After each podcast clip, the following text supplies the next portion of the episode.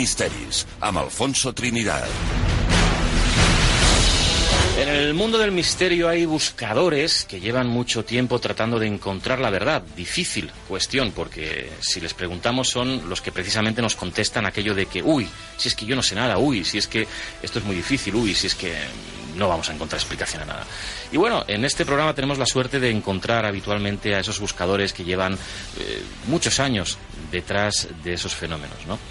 Hoy nuevamente estamos de enhorabuena porque tenemos también a un amigo de la casa que nos va a explicar todas sus aventuras, esperemos que de tiempo, o al menos alguna de ellas. José Antonio Roldán, buenas noches. Buenas noches, Alfonso. Todas las aventuras que tienen que ver con el misterio. A ver, aquí estamos abiertos, estamos abiertos a cualquier aventura, ¿eh? Ah, sí.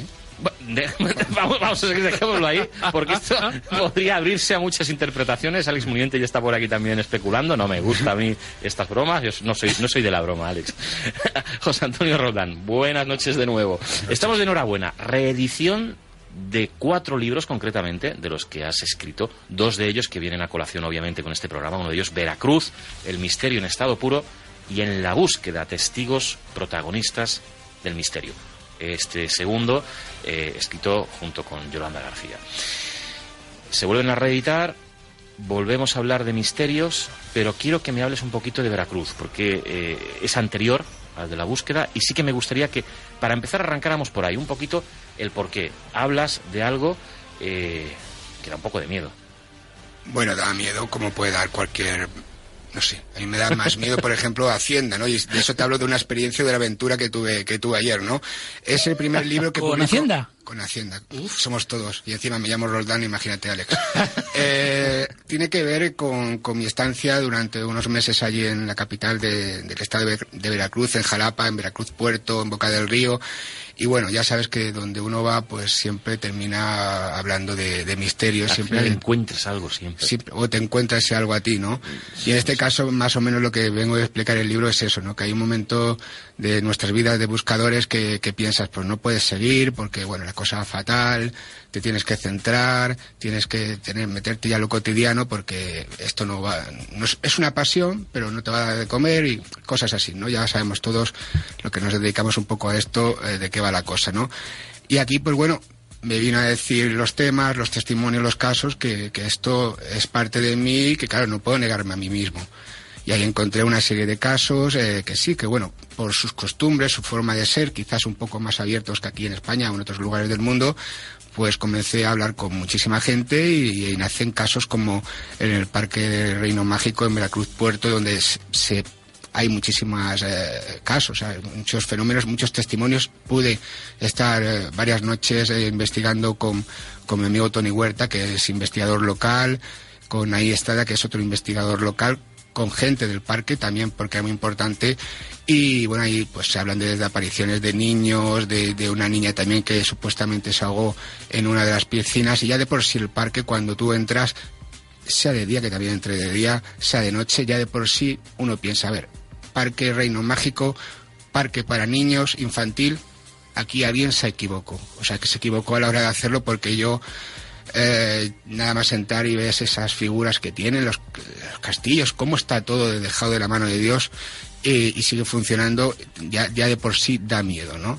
Pero claro, cuando te enteras y de ahí está la fotografía de portada, Sí. esa cruz que ves ahí, que parecía, que parece un fotomontaje, lo que Sí, sea. los oyentes pueden estar viéndolo en, en el muro del programa de Facebook, que hemos colgado también la portada de los dos libros y el de Veracruz. Pues ciertamente, por eso te decía, miedito da. Pues Es que claro, está ahí. la portada. Es que está ahí, esa cruz te iba a decir, en el cruz. parque Reino Mágico, que es un parque infantil de, pues eh, como aquí puede ser, bueno, salvando muchísimo las distancias, el de por aventura o alguno de estos, pero muchísimas las distancias, pues te- si te adentras un poco en el parque y cerca de una de las atracciones, ves una de las cruces que está ahí en la fotografía, que luego Tony Huerta pues me ha hecho la portada conjuntando también otra cosa de- del parque, y es que ese parque tuvieron la, la bonita idea que se tiene muchas veces en muchos ayuntamientos, y no solo tiene que ver con lo que pasa aquí en España, sino imagínate ahí en Veracruz, en la otra punta del mundo, que deciden construir un parque de atracciones donde hay un cementerio No, claro, es lo lógico, ¿no? Y entonces, pues cogieron, eh, teóricamente avisaron a los familiares, sacaron las tumbas, las trasladaron a otro, pero no. la mayoría de tumbas de gente que no nadie eh, recurría a ellos como, como diciendo que eran familiares, pues ahí están. Pero ya, ¿para qué vamos a quitar las lápidas? ¿Para qué vamos a quitar las cruces? Hay lápidas, hay cruces en el propio parque. O sea, no es en un anexo escondido, no, no, ahí.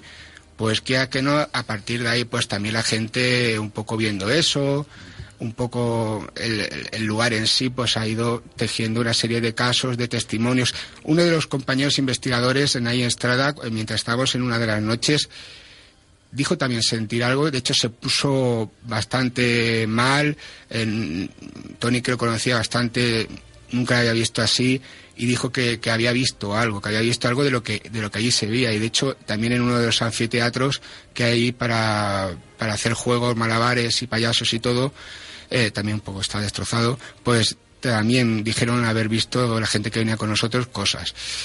Yo no vi nada, como siempre ya sabes, si yo no, no lo veo, no quiere decir que no exista, pero yo tengo que decir todo lo que, todo lo que viví, todas las experiencias, sin meterle más detalles, sin meterle más misterio al misterio, porque ya de por sí el caso es bastante misterioso. Luego pues vienen otros casos, como por ejemplo en el libro, como el, de la morgue de la Facultad de Medicina de Jalapa, donde también se comentaban eh, diferentes casos relacionados con lo paranormal. Eh, bueno, ahí lo que pasa en esto de las casualidades del mundo del misterio, que yo para mí no existen, pues fui varias, en varias ocasiones porque me enteré a través de otras personas, porque se comentaba y ese caso no había sido sacado nunca, y aparte es una facultad de medicina, que va muchísima gente, y era la morgue y no dejaban entrar a cualquiera, pues yo me presenté, quise hablar con uno de los responsables, que es un conserje que está allí, eh, digamos, el, el centro del caso en sí. Y nada, pues fui un día, fui otro, lo menos quiso hablar, hasta que un día, pues bueno, yo que yo cuando voy a volver aquí. Pues fui una vez, vi la puerta abierta y me entré en la morgue, ¿no? Lo que, lo que suele pasar, ¿no? Y bueno, hice fotos y todo y eh, eh, de pronto escucho, ¿de quién es esta mochila? Bueno, lo dijo en mexicano, pero no sé cómo se refirió, pero venía a decirle, ¿quién está mochila? Yo no lo voy a intentar tampoco, ¿eh? ¿El qué?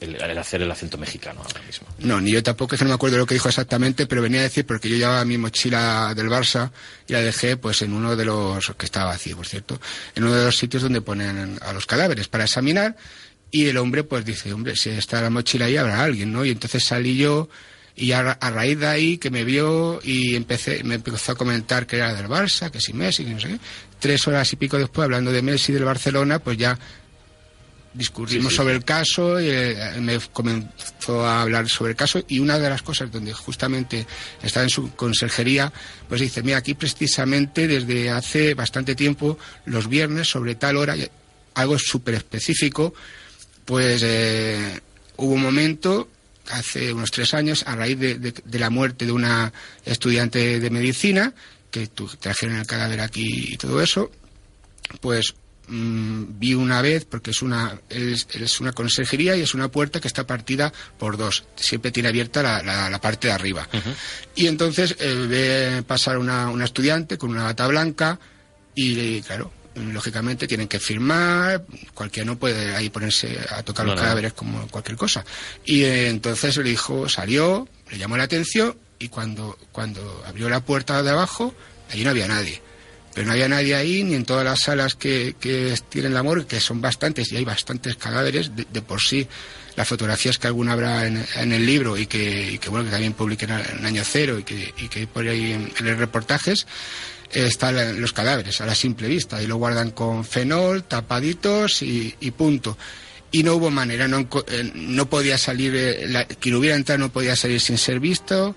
Eh, y bueno, a raíz de ahí, durante diferentes ocasiones, a esa misma hora más o menos, una, la misma chica pues solía aparecer, incluso en alguna ocasión porque el hombre pensó, será mi imaginación, ¿no? Él lleva, tenía en aquel momento 43, 44 años y llevaba ahí desde los 17. El hombre sabe más de, que de medicina casi de los médicos, le, preguntas del cuerpo humano y, es una máquina, ¿no?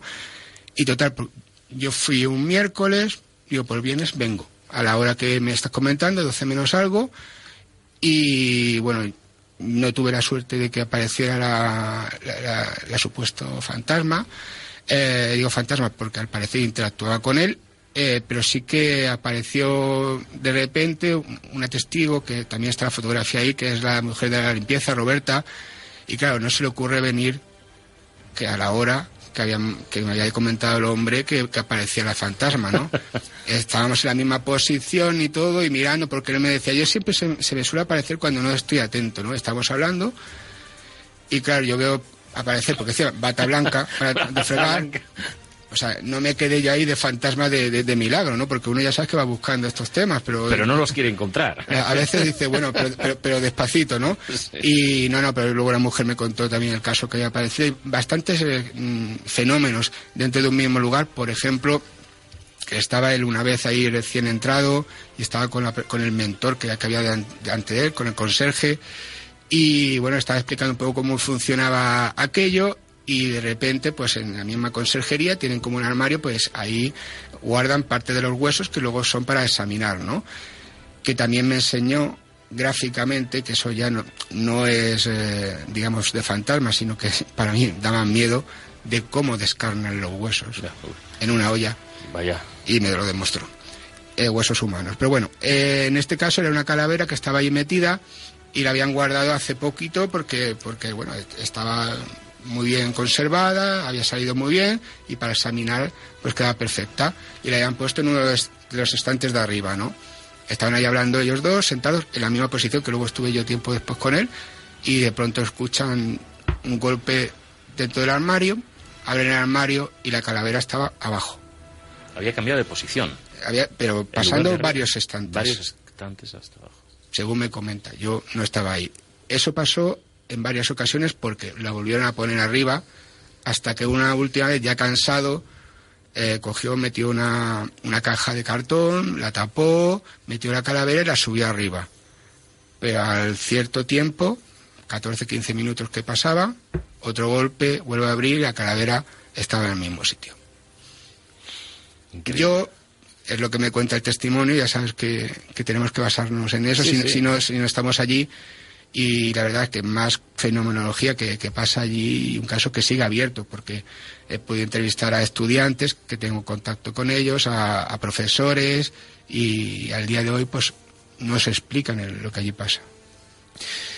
Casos increíbles y Alex Muniente nos hace una señal, vamos, yo creía que estaba bailando los pajaritos, pero bueno.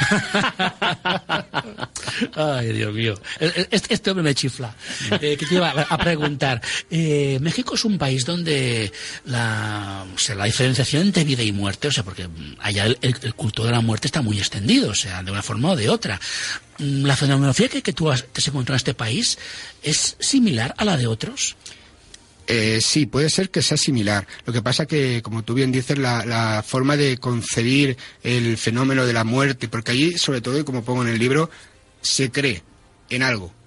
Sea testigo de Jehová, cristiano, católico, evangelista, el culto a la Santa Muerte, que ya por aquel entonces, cuando estuve ahí, eh, en el 2009, eh, era bastante fuerte, cada vez más, ya sabes que también mezclado un poco con, con creencias, con los narcos y todo y es una forma diferente de, ver los temas, más abiertos, ¿no? Más abiertos que, por ejemplo, quizás eh, como el caso que, hablo de, Palo Verde, que es un panteón, un cementerio enorme. Eh, yo tuve la oportunidad de hablar con la gente que trabajaba allí, me estuvieron contando el tipo de fenómeno que, sucedía.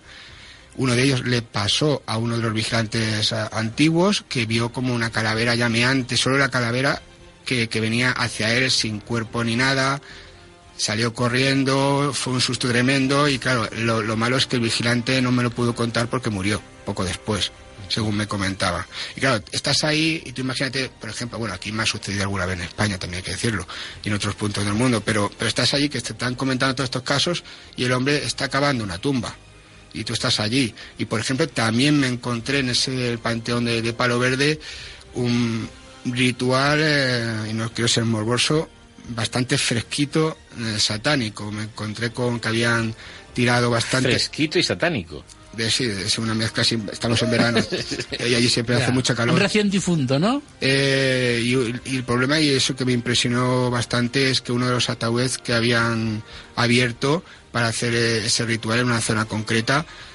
porque había como un, grupo de, ataúdes, era uno de un niño, un ataúd pequeñito, blanco, que dices, joder, ¿no? Y, también sobre todo lo que me comentaban, como, pero bueno, como si uno va a, preguntarle, ¿pero dónde puedo comprar una Coca-Cola? Pues a ellos dicen que es raro el día que no viene alguien y le pregunta, ¿pero dónde está enterrado un asesino? O no sé qué, y entonces los mandan al, ahí al fondo del cementerio, que es donde están, digamos, las eh, tumbas más, porque casi todo es suelo, no hay tanto nicho como aquí, de hecho muy poco, y coge la gente tierra, coge, si, si no están muy vigilantes, se llevan hasta los huesos para hacer todo tipo de, rituales. Es algo muy habitual. Que la gente más abierta a comentarlo, sí, pero bueno, como también el carácter que hay allí. Es decir, que allá el tema de la incineración, no. Es enterramiento como se. A ver, habrá, habrá casos, no te digo que no, pero, pero gran parte de ellos se, entierran y en, y en suelo, por lo menos en la zona que estuve yo del estado de Veracruz. Luego ya, lógicamente, a lo mejor en, la gran ciudad, por tema de espacio, en Ciudad de México o en ciudades así, no sé ya si, si, se quemarán o no. Que sería lo más lógico, ¿no? Porque imagínate, ¿no? Con la necrópolis que tiene que haber en, México, etc. Interesante ahí con, con un lugar increíble en México donde todo es posible, ¿no? Eh, pero eh, ese último libro, rectifícame, igual estoy equivocado, en la búsqueda. Testigos, protagonistas del misterio. Antes lo has comentado, ¿no? Los testimonios. Al fin y al cabo, sin testimonio no habría misterio, porque en un porcentaje muy elevado es lo único que nos queda. El fenómeno paranormal es tan complicado y, tan errático que si vas a buscarlo posiblemente no lo encuentres. Al final te tienes que quedar con lo que te cuenta el testigo. Y yo recuerdo haber hablado contigo en muchas ocasiones, incluso tomando un café o eh, ya no en programas, eh, la, gran problemática que hay hoy en día en, el mundo del misterio, en el mundo de la investigación, ¿no? Porque llegas, encuentras a un señor que te dice que ha visto un ovni, encuentras a un señor que te ha dicho que ha tenido una experiencia en su casa o en un lugar aterrador, te la cuenta, te lo explica, mm, tú tratas de darle encaje dentro de lo que sabes, lo escribes en un libro, lo escribes en un artículo, lo explicas en la radio, pero claro, luego el señor te dice, ¿y de lo mío qué? Que, ya te lo he explicado, ahora, ahora ayúdame tú a mí. Y no los podemos ayudar. A ver, no, no podemos eh, ayudarles en el sentido de, sobre todo si son avistamientos que no hay más detalles, en que no podemos eh, decirle, pues usted vio esto claramente, usted vio, vio lo otro, por lo menos yo. Eh, y tú, y los investigadores o buscadores, porque ya el término investigador a veces dice, ¿para qué? Eh, eh, serios, tú no puedes influenciar a una persona y cambiarle la vida y afirmar, bueno, ya que tú eres el experto, pues sí, usted lo que vio es una nave venida de Raticulín, ¿no? Pues no, o sea, no se, no se puede, se puede descartar que sea un satélite, basura espacial, reentrada, muchísimas cosas, pero, y bien lo sabéis tú y Alex, eh, sabiendo los datos exactos. Cuando en el momento que, por ejemplo, del avistamiento ya te cambian la hora, aunque sea por, por segundos, si es un satélite puede estar en, otro sitio, ¿no? Y, y, no todo depende de eso. Pero bueno, yo creo que ante todo es lo que, lo que la persona que ha tenido una experiencia quiere ser escuchado, ese es el primer paso y a la hora de, pues, de ponerlo en un, en un, libro o de sacarlo en un programa de radio hay que pensárselo bastante porque hay que ver la persona, el contexto, cómo le va a influenciar. Y lo que no podemos es eh, rellenar nuestro programa de radio y luego, venga, bonito, ahí te queda en casa y, y el hombre pues se queda con su experiencia más lo que tú has podido, porque aunque uno intenta, y siempre soy muy repetitivo en eso, intenta ser imparcial, algo le influyes, seguro.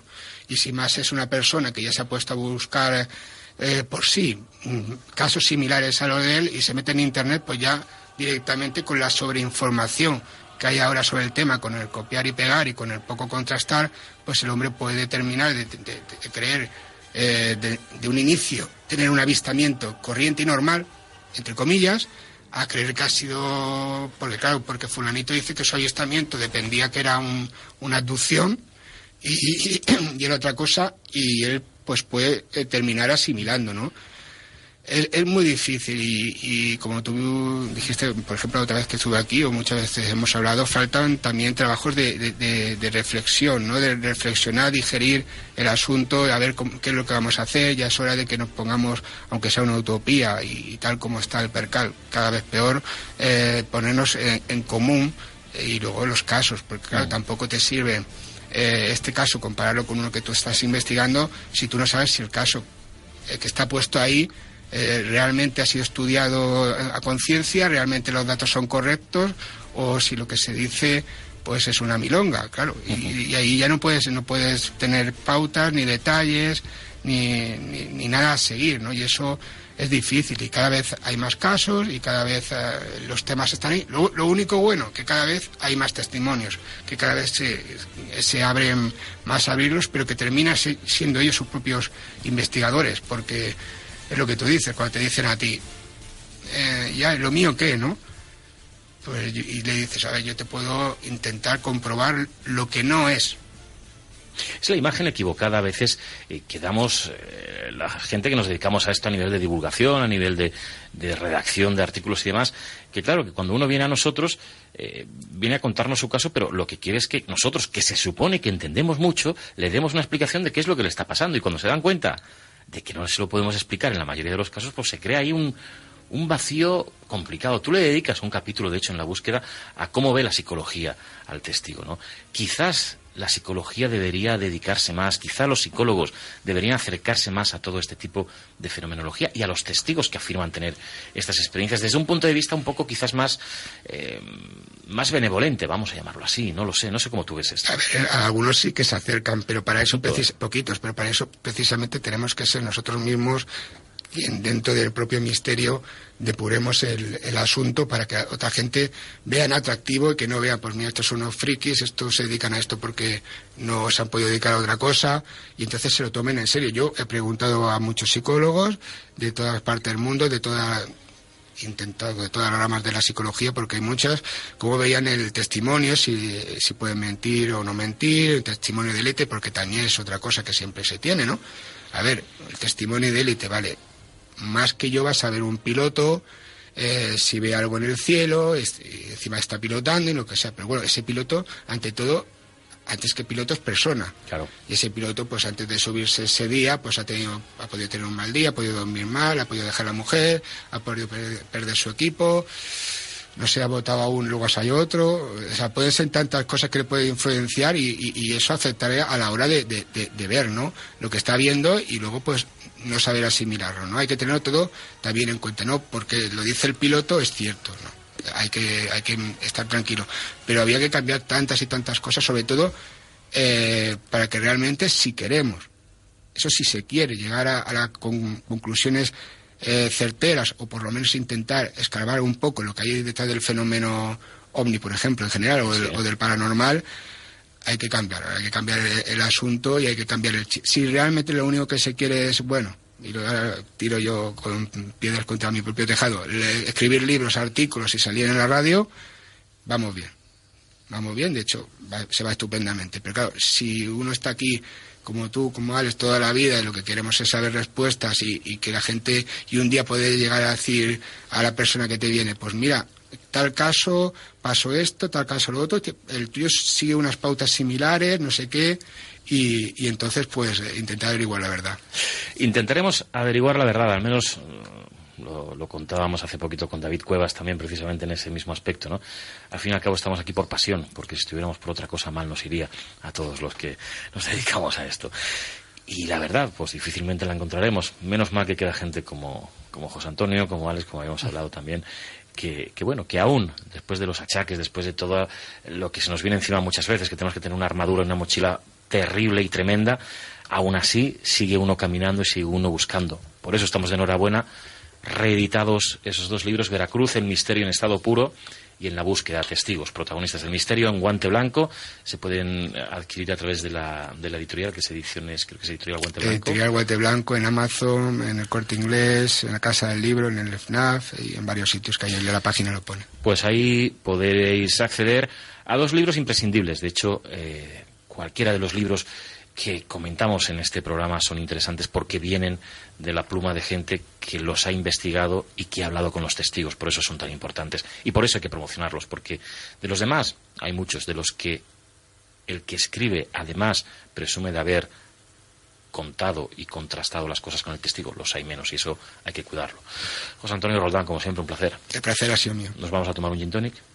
Bueno, yo un café, ya sabes, café o Coca-Cola. Madre mía. Es que, es que ni para eso. Yo no sé, de verdad, últimamente la gente que viene por aquí, por el estudio, café y Es agua. que se ¿eh? cuidan, ¿eh? Sí, sí, me cuido tomando va, tanto venga. café. Un café y un agua, venga. José Antonio, muchas gracias. Un abrazo, buenas noches. Adiós. Adiós.